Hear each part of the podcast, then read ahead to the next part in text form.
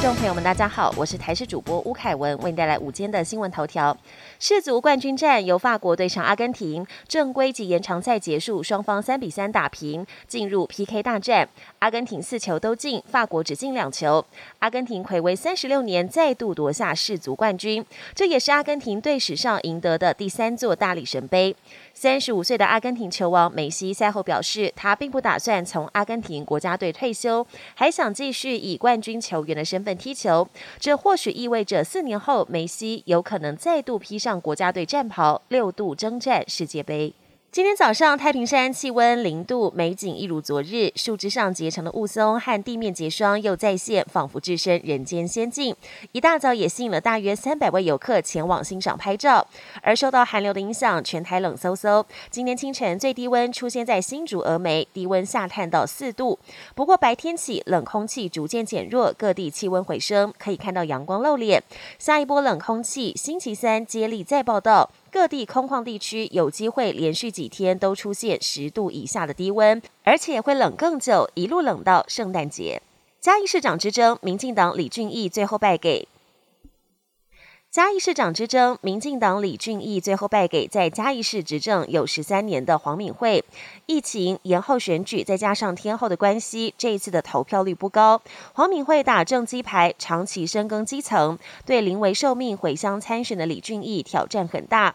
尽管用全党之力浮选，但依旧无法将嘉义市翻盘。民进党九合一惨败，现在嘉义市长又失利。国际焦点：夏威夷航空十八号一架从凤凰城飞往檀香山的客机遭遇严重乱流，造成十一人重伤，送医治疗。救难单位表示，机上总计有三十六人受伤接受治疗，包括头部重伤、撕裂伤、淤伤，甚至有伤者失去意识，当中还包含十四个月大的婴儿。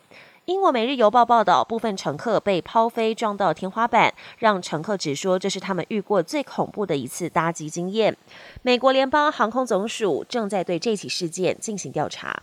北韩十八号再度试射飞弹。南韩报道，北韩上午向朝鲜半岛东部海域发射两枚中程弹道飞弹，这已经是北韩今年第三十五次军事挑衅。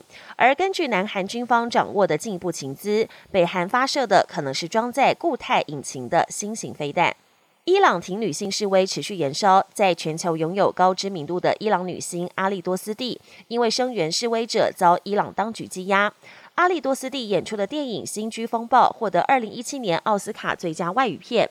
日前，他抗议伊朗政府处决示威者，在照片中不戴头巾，手举标语，写着“女性、生命、自由”，还在一则 po 文中呼吁外界不要向伊朗政府的镇压行为保持沉默，并痛批不采取行动的国际组织是人类的耻辱。